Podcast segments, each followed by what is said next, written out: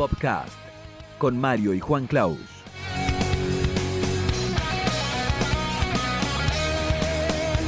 Popcast, cultura pop en formato podcast.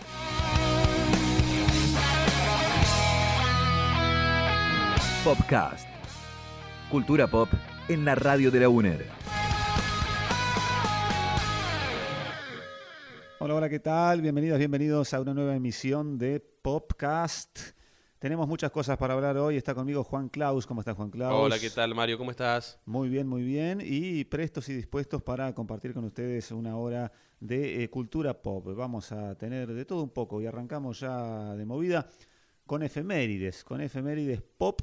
¿A cuántos? Cinco años, cinco años del estreno de Sin City una dama por la cual matar. La secuela, la, la, la demoradísima. La segunda parte que llegó muchísimo más tarde que la original, que la, que la original, va, que la primera versión cinematográfica de ese universo creado por eh, Frank Miller.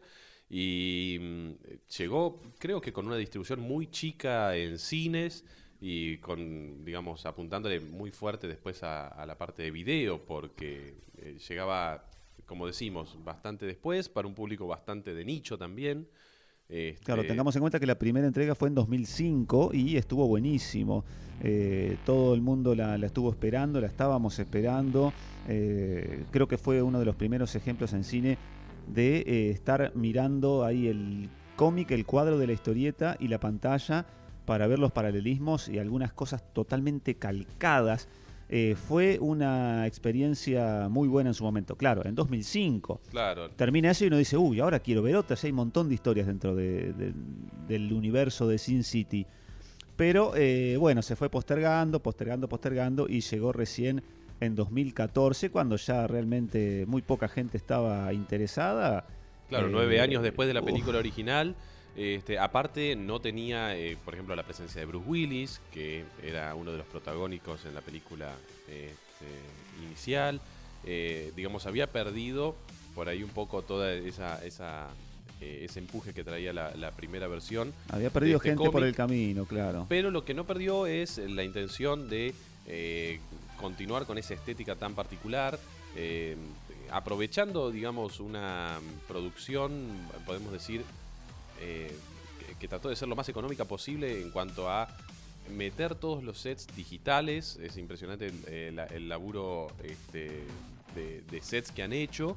Eh, y hacer de esa debilidad una fortaleza, porque mm. realmente al no construir, eh, digamos, sets específicos y demás, eh, se pudieron dar el lujo de jugar digitalmente y recrear, como decías vos, muy fielmente lo que eran los cuadros de, del cómic eh, de Frank Miller y bueno, eso también le dio una característica. También hay que decir que Robert Rodríguez, eh, quien dirigió la primera, este, él, él dirigió las la películas, este, Robert Rodríguez tiene una cuestión ahí con los efectos visuales en cuanto a que como director no le importa mucho por ahí si eh, son hiperrealistas, nunca va por el hiperrealismo, más bien lo contrario, podemos referenciar eh, lo que ha hecho con la saga de mini espías, por ejemplo, eh, este, apuntado a un público completamente distinto del de Sin City, este, y es como que siempre le importa que las cosas estén en la pantalla, pero no son de esos este, autores que van a lo... desde, lo, desde lo desde los efectos visuales, ¿no? Eh, es como que eh, me parece que va más por las sensaciones que por un producto este, fotorrealista y sumamente acabado en ese sentido. Pero mm, este, capturó muy bien lo visceral y lo este, lumpen y lo, lo, ¿no? lo, lo under del, este, de, de, ese mundo de Sin City. Sí, seguro. Y bueno, repetimos que Llegó, llegó lamentablemente tarde, ¿no? En agosto de este año se cumplen cinco años del estreno de Sin City, la segunda parte, eh, A Dame to Kill for, una dama por la cual matar, eh, que bueno, nadie se mató para ir a verlo,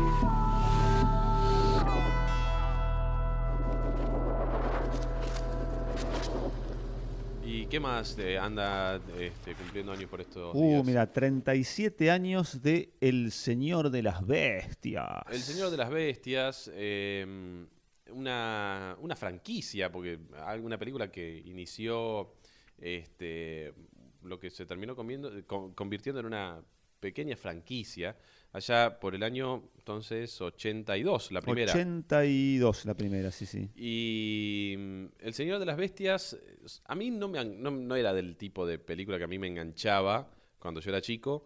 No sé a vos, Mario, si... si No, era no, tampoco, tampoco. Eh, que podríamos eh, definirla como un género de eh, señores rubios, musculosos, bronceados, aceitados y con algún bicho así secundándolo, ¿no? Claro. En, En este, este caso, caso- el Señor de la Bestia, que era un águila, Un eh, tigre, un tigre, eh, una pantera en la segunda. una pantera, sí, una pantera, Y- un tigre.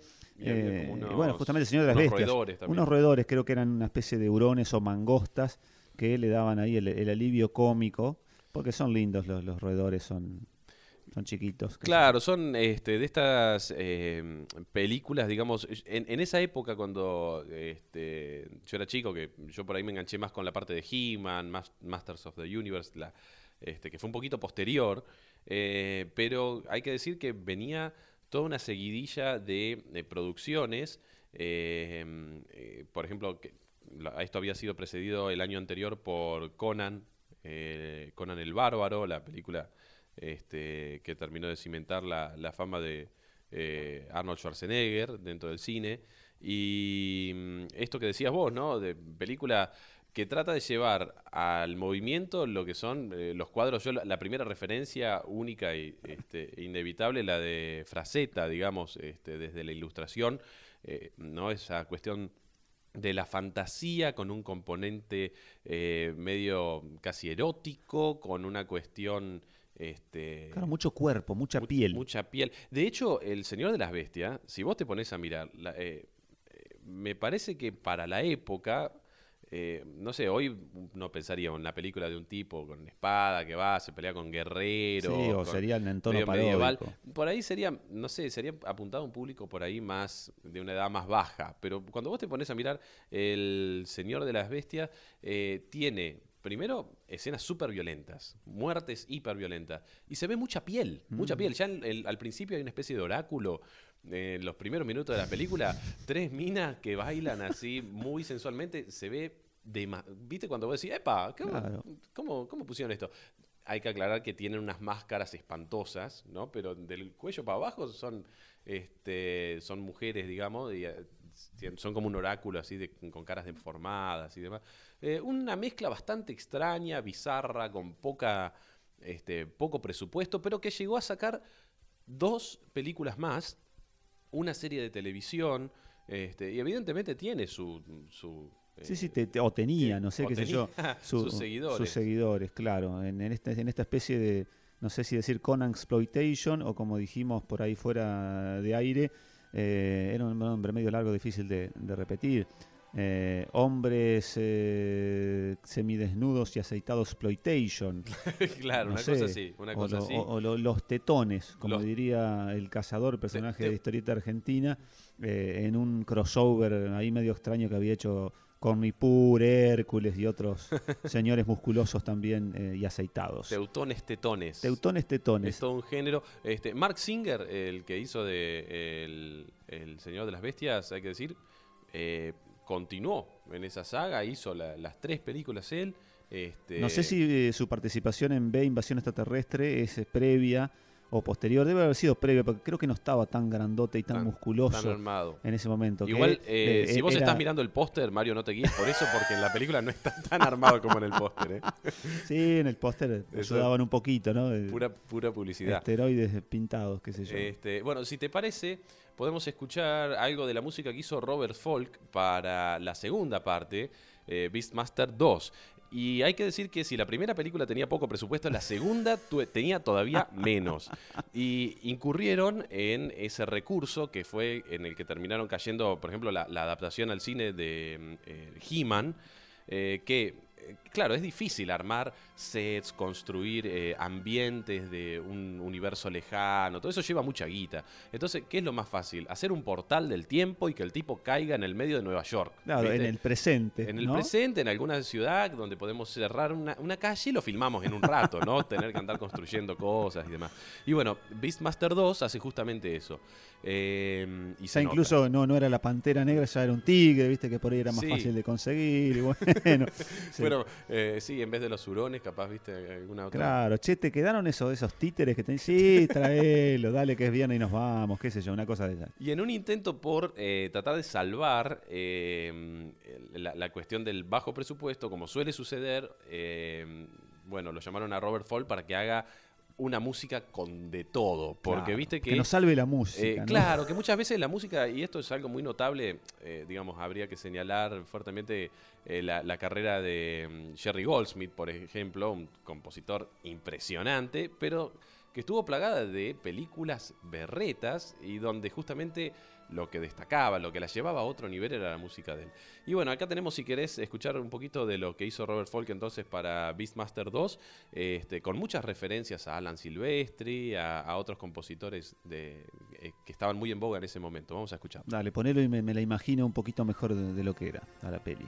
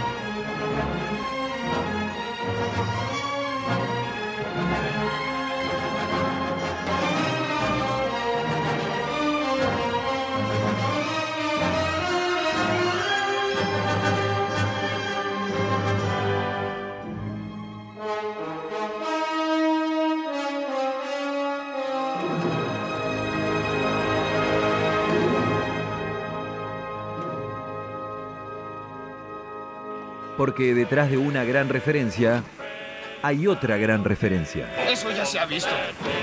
Palimpsest Pop. Muy bien, inaugurando sección en Popcast, vamos con Palimpsest Pop. Vamos a explicarlo brevemente al nombre tan difícil que le pusimos. Una palabra difícil, Mario. Claro, que viene de palimpsesto. ¿Qué es un palimpsesto? Un palimpsesto es un pergamino al que lo han eh, usado, después lo borraron y lo volvieron a usar, pero por ahí se ve que tiene, tenía algo de fondo, ¿no? Como que esto, esto ya se ha usado, esto ya se ha visto. Entonces, eh, de ahí fue que inventamos este, este término por ahí un poco difícil y que difícil no papear, ¿no? Palimpsest pop. Muchas P. Muchas P, muchas P. Eh, pero bien, queríamos y hacer. esto pasa, pasa muchas veces, está mm, eh, buena la referencia, me parece, porque pasa muchas veces dentro de la cultura pop, pasa todo el tiempo, de hecho, eh, que una cosa referencia a otra. Los Simpson es una, un ejemplo constante. Cuando, cada capítulo está plagado de referencias a otras películas, música, eh, no sé, acontecimientos históricos y demás, que por ahí muchas veces uno lo casa y otras veces no. Otras veces quedas como un poco afuera del chiste. Claro, o que por ahí no lo casaste en el momento y años después, recordemos que en el caso bueno, puntual de Los Simpsons, hace más de 30 años ya que están al aire, eh, por ahí reviendo algo así, uy, mira, vos no me di cuenta, o ¿por qué? Porque uno también a su vez va adquiriendo más cultura pop, va adquiriendo más acervo cultural y decís, ah, mira vos, eh, la primera vez no lo vi, ahora lo entendí. O miraste, yo conozco más de uno que por ahí le ha pasado de, no sé, ah, miré, no sé, El Resplandor de Kubrick y de repente ah. Eh, decís, ah, entonces ese episodio de la casita del horror de los Simpsons estaba... Claro, cuando si Homero sin cerveza pierde la cabeza venía de ahí, ah, mira vos, bueno, pasa todo el tiempo.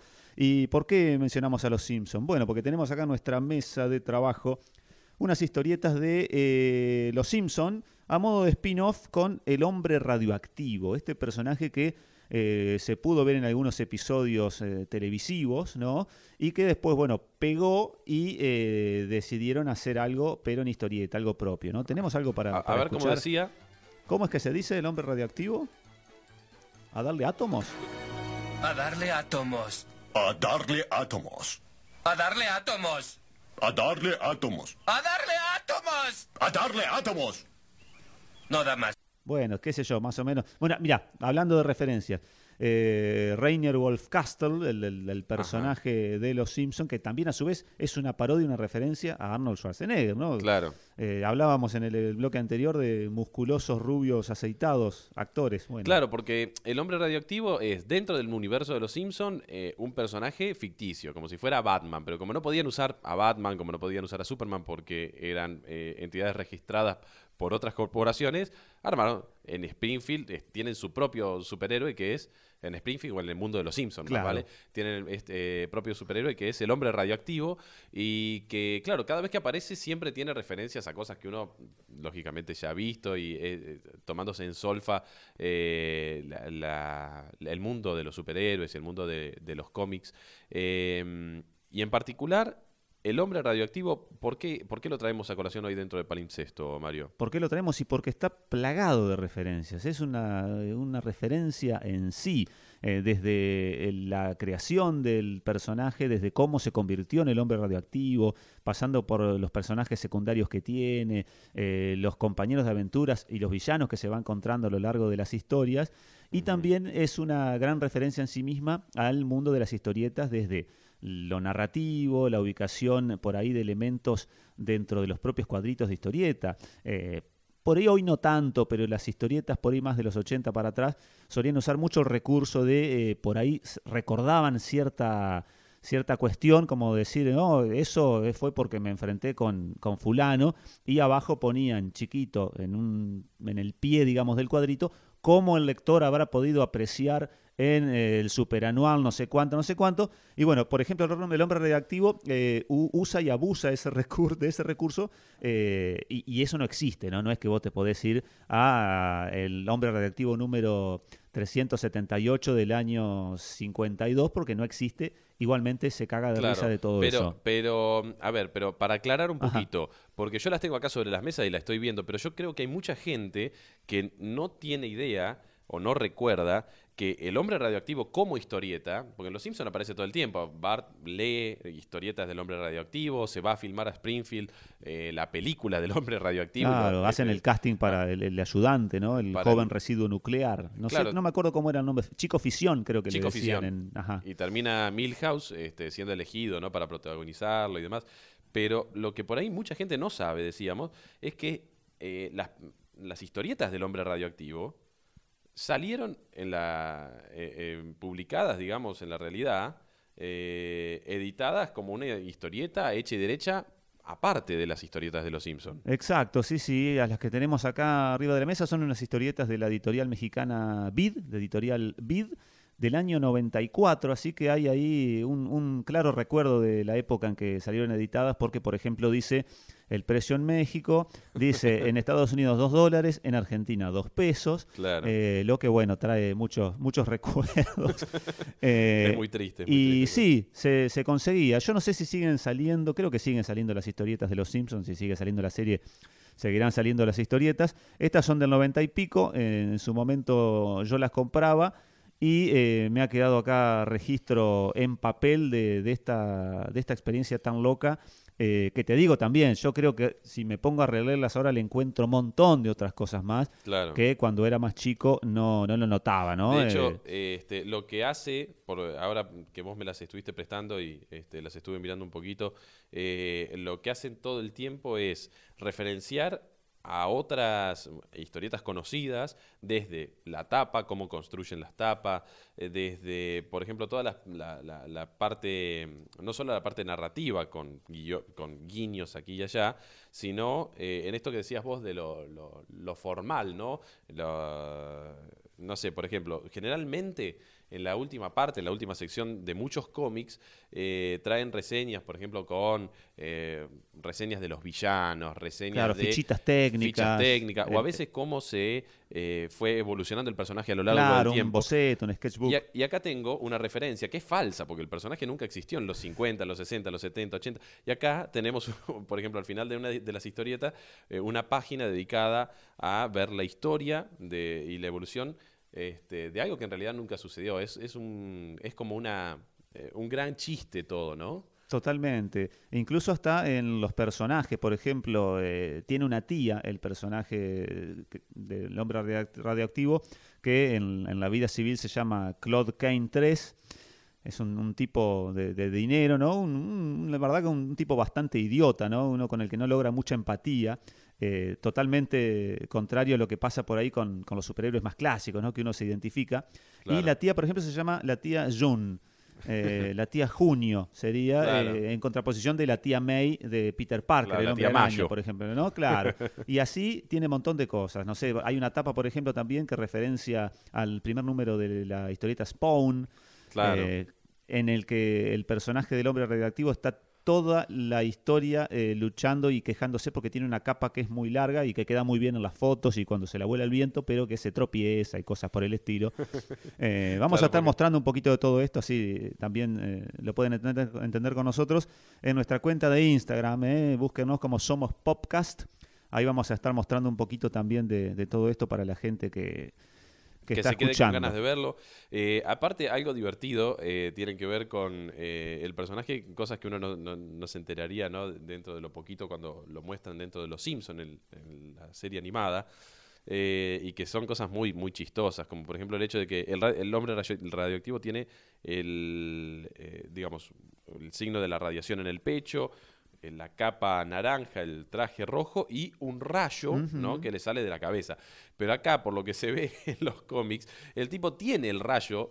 eh, Claro, cuando tuvo el, en- accidente que le otorgó esos poderes, que es un accidente muy, muy parecido al que le sucede a Bruce Banner antes de convertirse en Hulk, es muy Claro. parecido también, y le cae un pedazo de metralla en la cabeza, entonces el tipo va a tener que estar toda su vida de civil con sombreros de los más dispares, hasta tiene una galería de sombreros para, depende de los lugares de los que vaya, para que no se le vea ese coso que tiene eh, en la cabeza, que claro que no forma parte del traje, sino que forma parte de él mismo, de manera muy incómoda. Este, está plagado de, plagado de humor, la verdad que mm, yo, eh, yo creo que está muy buena la idea, muy bien ejecutado, porque muchas veces el problema con esto es que son ideas que parecen brillantes, pero después en la ejecución terminan este, siendo bastante aburridas y bueno, lo, interesante era la premisa, pero acá se va bastante más lejos y uno se encuentra con chistes que realmente están muy buenos página a página, así que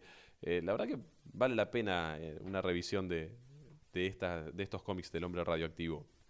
Yo creo que sí, ¿eh? y por ahí como para, para ir eh, despidiéndonos, voy a leer la, la última viñeta, que es la que muestra su origen, cuando finalmente se vuelve el hombre radioactivo y eh, va a empezar a, a combatir el mal y, al- y a los malos después de una breve aventura de, de origen, como tiene todo superhéroe, o como tenía eh, muchos superhéroes de, de la época de oro y de plata con él reflexionando en su casa, eh, mirando por un gran ventanal a lo Batman, se podría decir, pero que en su sombra se refleja el, rayo que tiene incrustado en la cabeza.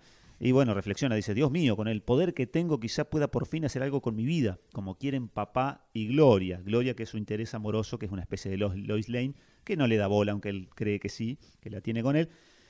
pero para, para protegerlos tendré que disfrazarme de algo audaz, poderoso, con futuras posibilidades de comercialización. This is the Nick Winters Show, and I do the entertaining. Thank you. Let's go out with something really hot for these folks. A big hit out of 77.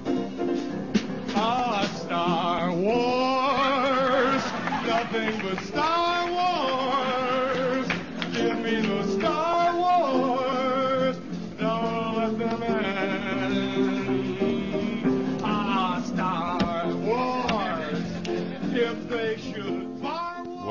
ahí lo estábamos escuchando a Bill Murray eh, en un sketch muy recordado de Saturday Night, de su paso por Saturday Night Live, este, mm, haciendo justamente una versión eh, muy graciosa del tema principal de Star Wars. Em, Que es y- instrumental, que no es cantado, y el tipo le puso letra. Claro, el tipo, el tipo le puso letra, le puso. Este, estábamos en una época donde la Star Wars manía estaba a pleno. Este, estamos hablando de fines de los 70. eh, después de la, la- la película que da inicio a todo, sale en el 77. eh, y este año, particularmente, se están cumpliendo 20 años de la segunda trilogía.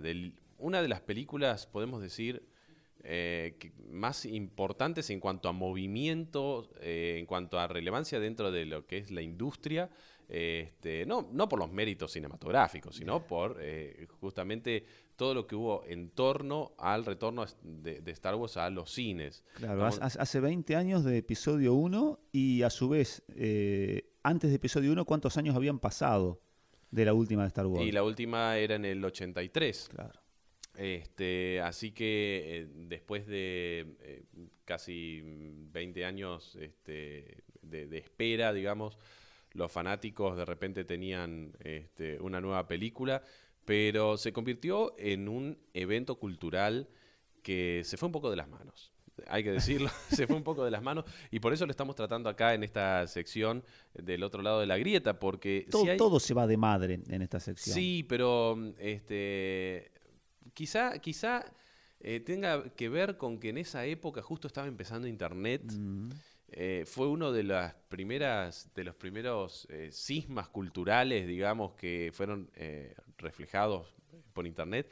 Y lo terrible de mm, e- el episodio 1, eh, para este, ustedes recordarán, la, la trilogía original, primeras tres películas, pasaron 20 años, una segunda trilogía que iba a mostrar como lo que pasaba antes, ¿no? Eh, cómo llegaba eh, un pequeño e inocente niño a convertirse en Darth Vader. Básicamente esa era la, historia que iba a ser contada a lo largo de tres películas, eh, que salió, decíamos, en el año 99, y este, que generó un, un caos. O sea, se calcula en cientos de millones de dólares de pérdida en Estados Unidos, por ejemplo, para el día del lanzamiento, por la gente que había faltado a su trabajo para ir a ver la película, gente que había eh, estado eh, en cola durante meses para ser los primeros en comprar la entrada, en llegar este, a, primeros al cine, eh, rotándose entre varios amigos, haciendo carpas, digamos, una escena que se repetía eh, en muchas ciudades de Estados Unidos y mm, eh, gente que pagaba cifras siderales para poder entrar en una premier para poderla ver dos días antes. Em, y bueno, todo ese, todo eso, esa ansiedad, esa expectativa, como se dice, ese hype, ¿no? Em, llevó a una gran desilusión. Una- no podía sino llevar a una gran desilusión. Claro, por más que hubiese estado muy buena, cuando hay tanta expectativa, tanto hype, como bien decís vos, y después, Después no hubiera dejado contento a todo el mundo. Y eso seguro. Y aparte hay que reconocer que, bueno, la película eh, tiene este, bastante tra- bastantes traspieces este, en varios sentidos. Desde lo técnico es brillante. Es una película que todavía se mantiene eh, después de 20 años eh, visualmente, en cuanto a los efectos, en cuanto a lo logrado de, de- su propuesta visual. Pero que desde la historia, bueno, es una historia demasiado simple, quizá, demasiado eh, que tiene en su, en su lugar principal, como héroe principal, a un nene de 11 años. Entonces también eh, yo creo que mm, un poco pasó la cuestión porque eh, tantos adultos, gente, digamos, ya, ya adultas, digamos, de 30 años o más, este, de repente quería volver a sentir lo que habían sentido cuando tenían 10 años y Y no pasa. se eso. encontraron con una película que, como George Lucas, el creador mismo, dice, es una película para, para, para chicos, digamos. Y eh, bueno, chocaron, yo creo, con eso. Y aparte con una historia que probablemente podría haber sido desarrollada eh, de un montón otro, eh, de, de otro montón de, de formas, digamos.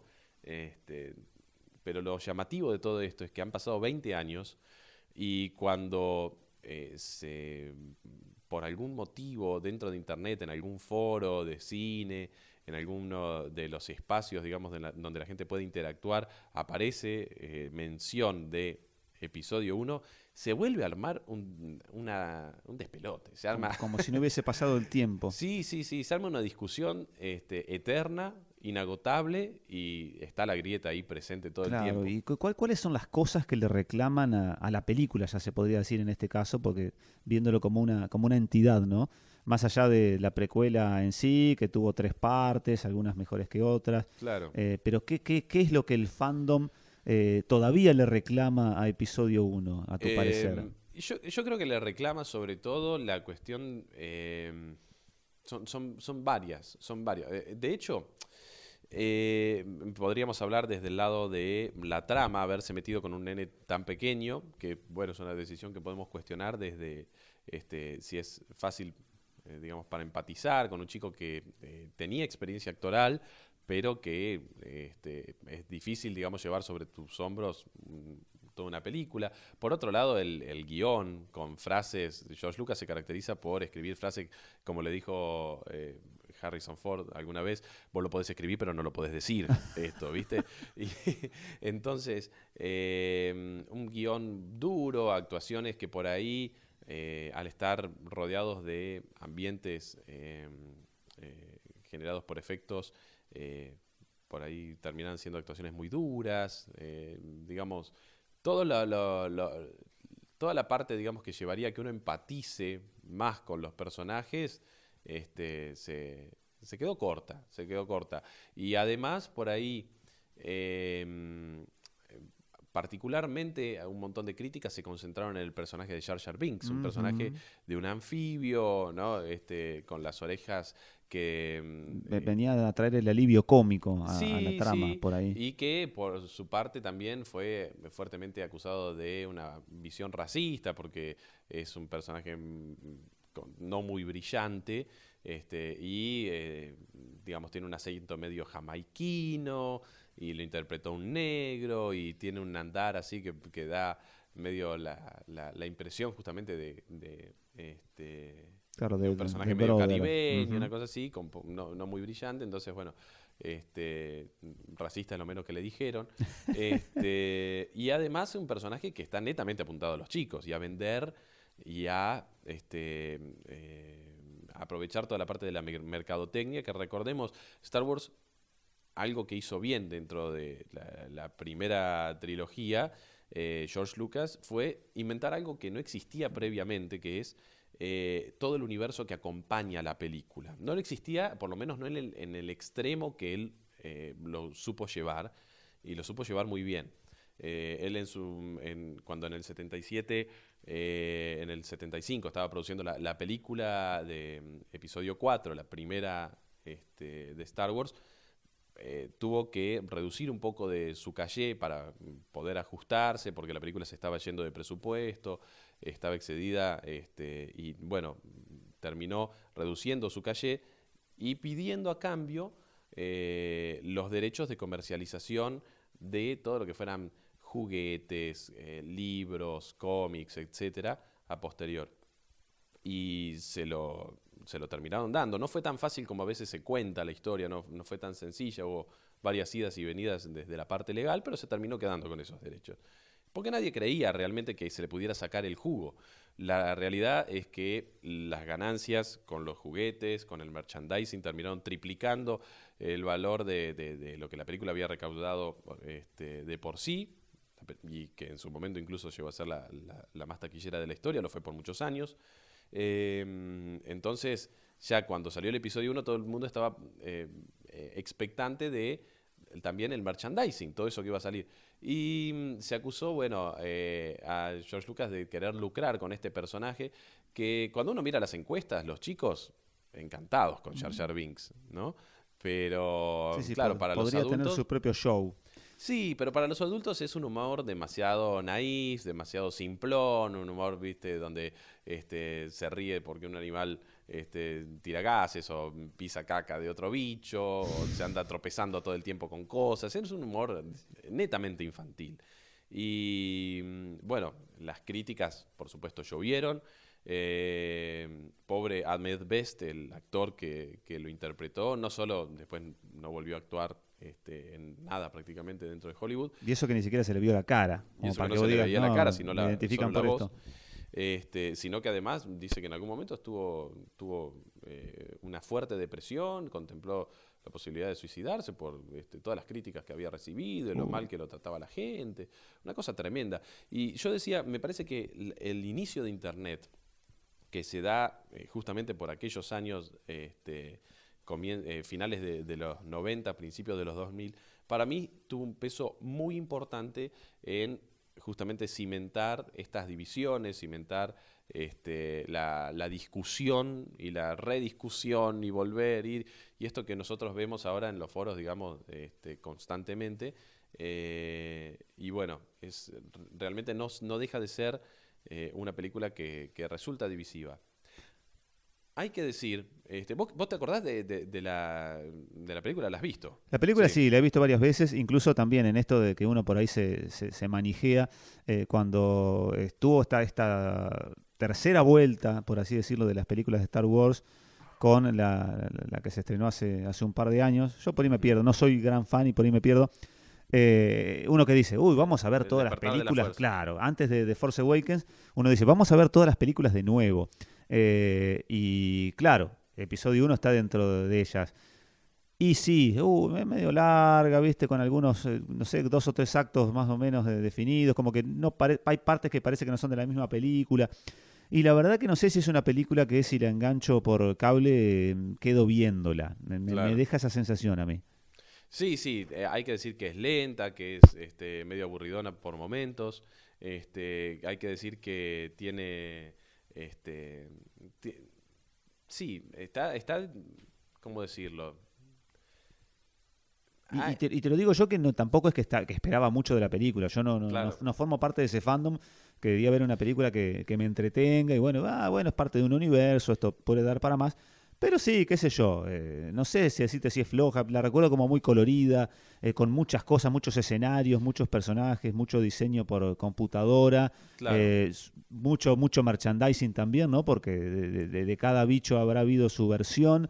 eh, pero, Tiene- qué sé yo, por tiene ahí... una riqueza donde- visual, este, hay que pensar que se pasaron un tiempo produciendo la película que hoy ninguna superproducción tiene el lujo de, de tener todos ese tiempo, un equipo de artistas dedicado a eh, pensar cada cuadro. Eh, visualmente es impresionante. Se le acusa muchas veces de sobreutilizar la, mm, eh, los gráficos por computadora, pero hay que decir que tiene eh, una cantidad impresionante de maquetas. Tiene muchísimas más maquetas que cualquiera de las películas de la trilogía original. Ajá. Y este, tienen un laburo que eh, por ahí mm, es difícil tomar nota. Si vos entrás dentro de YouTube, por ejemplo, hay algunos videos que hablan de, lo- de las maquetas específicamente de, la, de, de las precuelas.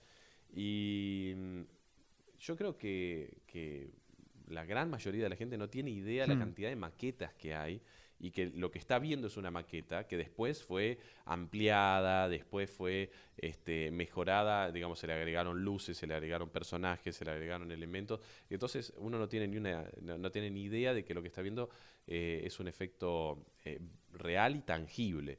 Y mm, eh, bueno, hay que decir que ahora, 20 años después, este año ha habido toda una serie de revisión, de- de revisionismos, de este, tratar de, bueno, vamos a ver qué balance podemos sacar. eh, y desde fe- diferentes medios empezaron a hacer eh, como una, eh, un replanteo, ¿no? De, bueno, ver qué nos quedó de todo esto. Y la realidad es que queda una película que no es buena, pero que tampoco es tan terrible. Este, de hecho, es mejor por ahí que la, que la película que siguió y que en su momento tuvo mejor crítica, El ataque de los clones. Este, hay que decir que desde lo visual, como decíamos, los efectos se mantienen. Eh, de hecho, por ejemplo, el personaje de Jar Jar Binks, el, prim- el primer papel eh, de un personaje que está dentro de los principales, que está íntegramente hecho por computadora en toda la película, eh, y realmente es Sí, sí, fotorrealista. y, y- y más allá de, de que por ahí no, no soportes al personaje por su personalidad, no es que te jode que sea hecho por computadora. Claro, Eh, está, el personaje realmente ¿Te lo eh, fue eh, rompedor en esa época. No existían las- los personajes por computadora que aparecían, aparecían en muy contadas escenas porque era muy costoso y demás. Y bueno, esto permitió que después empezaran a aparecer personajes este, por mucho más tiempo y de otra manera en cuanto al- a la composición, en cuanto a la integración física.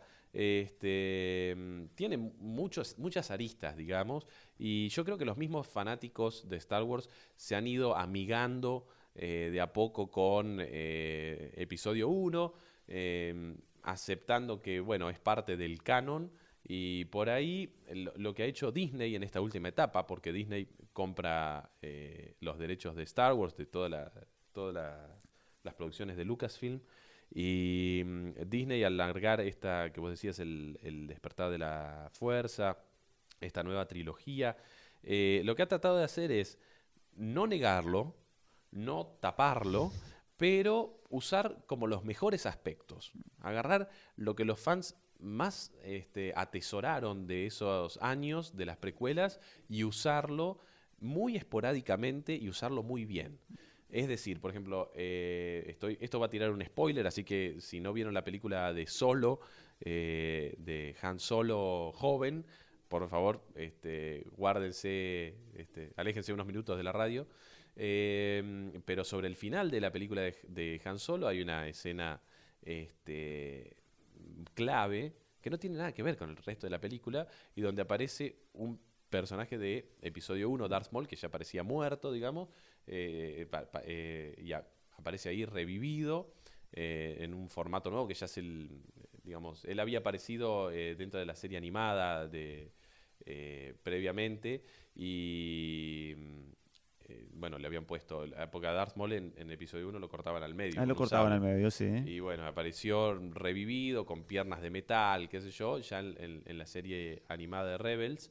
Y mm, en- justamente lo metieron ahí en la película de Solo como para hacer un guiño, para dejar la posibilidad. Y es uno de los personajes que más habían gustado. Es uno de Sí, los es personajes verdad. que siguen siendo recordados con más cariño. De hecho, todo el mundo se lamenta que haya muerto al final de episodio 1. Sí, porque sí, se eh, le eh, podía es de los más. cosplays más vistos también por ahí en convenciones, cuando es un personaje que apareció muy poco, eh, en películas que por ahí no tuvieron el, el gran éxito que tuvieron eh, sus predecesoras o sus antecesoras, Claro. pero a la gente le, le gusta disfrazarse Sigue de, de. Darth Maul. Y otro de los elementos, por ejemplo, que gustaron mucho en su momento fue la interpretación que hizo Iwan McGregor de Obi-Wan Kenobi. Dentro de las actuaciones duras, las actuaciones este, medio embalsamadas de, la mayoría de los protagonistas, salvo contadas excepciones, la actuación de Iwan McGregor para un personaje, un rol este, tan querido como el de Obi-Wan Kenobi, eh, sigue siendo muy bien vista. Y de hecho los fans han estado pidiendo durante tiempo eh, ver si, si podía volver a ese rol de alguna manera. Y justamente en estos días están circulando muy fuertemente el, el rumor de que se estaría próximo a anunciar una serie que estaría destinada al nuevo servicio de streaming de Disney, Disney Plus, que se va a alargar a fines de este año, y mm, una serie que lo tendría él como protagonista con Obi-Wan Kenobi en sus años entre medio, entre el episodio 3 y el episodio 4. Sí, no, todo Eh, muy, muy tentador y mm, da- de- verdaderamente la están, la está pegando, me parece, Disney en esto de querer hacerle serie a todo. eh, porque también están planteadas con series de, de pocos episodios, no es como antes que tenías que comerte 24 episodios para una temporada. No, no, por ahí capaz que son 6, 8. Y vos decís, ah, mira qué lindo, ahí me- me- me- de alguna forma me aumenta el universo de este personaje en particular, más todo lo que lo acompaña alrededor.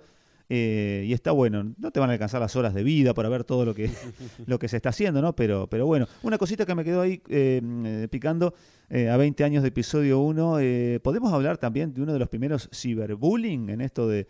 eh, en los Sí. albores de internet con eh, el Star Wars Kid, que ya es... eh, Bueno, es- están en, en, en Wik- hasta en- bueno, Wikipedia, por supuesto, pero debe aparecer hasta en, manuales. sí, uno de los primeros, uno de los primeros grandes memes, diría yo. El Star Wars Kid, por si no lo recuerdan o no lo han visto, por allá por, el- por, por el 99, eh, un chico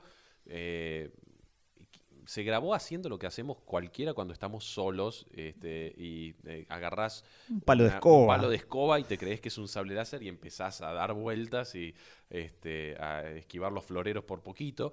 Este, bueno, y este chico se grabó haciendo eh, una coreografía, un intento de coreografía en su casa. Y eso no sé cómo terminó en internet y de alguna manera cuando terminó en internet lógicamente lo empezaron a usar para hacer todo tipo de parodias. Entonces insertarlo dentro de otras películas como Matrix, insertarlo, este, cambiarle los colores, ponerle... Claro, y con la tecnología de la época también, ¿no? Porque ahora uno hace un meme más o menos elaborado en el celular, pero en el año 99, en el año 2000, eh, por ahí costaba un poquito más. eh, y así todos se las amañaban para, para hacerle bullying a este, a este pobre muchacho que había tenido muchos problemas después, ¿no? Sí, sí, sí, fue uno de los primeros grandes memes, un chico que pobre después también tuvo que tener acompañamiento psicológico en su escuela y demás porque había tenido, este, bueno... Claro, el, el ciberbullying que después muy- eh, pasa a la vida real, ¿no? No queda solo en internet esto, sino que solamente lo potencia. No, no, y hay que decir que el bullying, por ejemplo, hablábamos del caso de Ahmed Best, el actor de Jar Jar Binks, que este, contempló suicidarse después de este, años y años de que la gente le, le dijera te odio, sos lo peor que le pasó a mi infancia. La gente, a ver, la gente con respecto a, a, eh, episodio 1, la frase que quedó, no sé bien cuál es el origen, no sé si se puede llegar a rastrear el origen, pero dijo, eh, dijeron, eh, George Lucas violó nuestra infancia, como Uh. que había agarrado lo, lo mejor de la infancia y lo había violado. O sea, un término espantoso, tremendo, demasiado para una película mala, pero una película al fin. Y este también recibió mucho, mucho ciberbullying este, el chico que hacía. Jake Lloyd. Jake Lloyd, el chico que hacía de, eh, De Anakin. del joven Darth Vader, claro. Este, un chico que tenía experiencia en actuación, había actuado ya con Arnold Schwarzenegger en este, regalo prometido. había actuado en Apolo 13, este, tenía experiencia en comerciales y acá tiene una actuación que es simple y se adecua y hace lo mejor que puede con unas líneas espantosas que tiene para decir, este, y que es un chico de 12 años, digamos, pero que nunca más pudo volver a actuar, terminó teniendo problemas con la policía, este, digamos... em, Y hoy está igual que a los 12, pero con una barbita candado. Es, Sí, sí. es esa gente que uno dice, uy, a ver, vamos a googlearlo a ver cómo cambió Pobre, este sí, personaje. yo he visto entrevistas, eh, le han querido hacer entrevistas ahora medio recientes y el pibe es muy reticente porque, claro, ya ha recibido tanta porquería del otro Claro. lado que ya no quiere saber más nada. 20 Se alejó años, del- sí. de un- lo que podría haber sido una carrera sumamente prometedora, este, terminó siendo una pesadilla para esta gente. Y bueno, es un poco esta grieta que eh, se sigue reavivando, con la cual los fans de a poco se van este, se, van amigando con algunos de los aspectos, este, pero que bueno, que va a seguir estando, eh, entre tanto, esté la generación que dice, esto es como, eh, no sé, como, eh, para poner un ejemplo dentro Ajá. de la política, como dicen, ah, el peronismo de Perón. Claro. A mí me gusta el, el, la- la- el Star Wars de- del 77.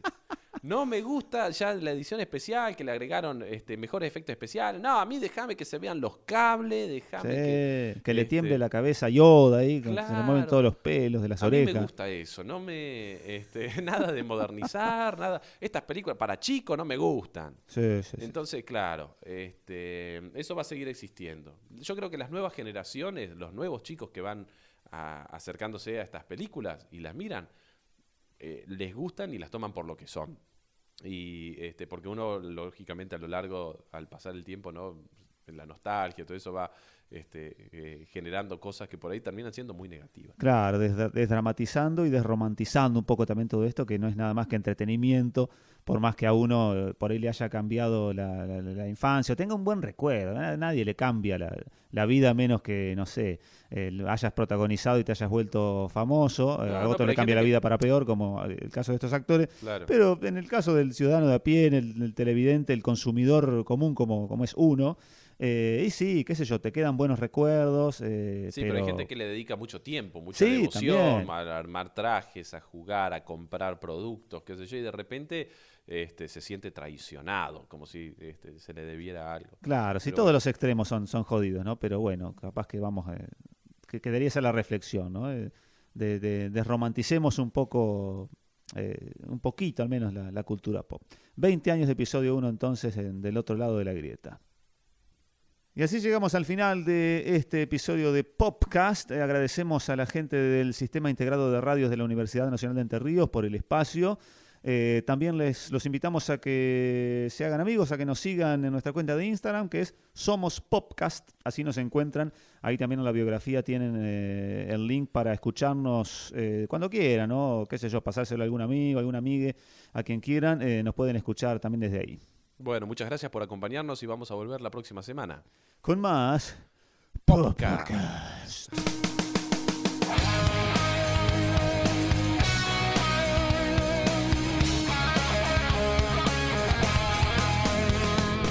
Popcast con Mario y Juan Claus.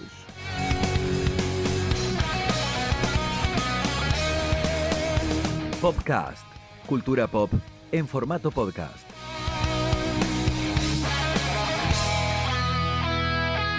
Popcast, cultura pop en la radio de la UNER.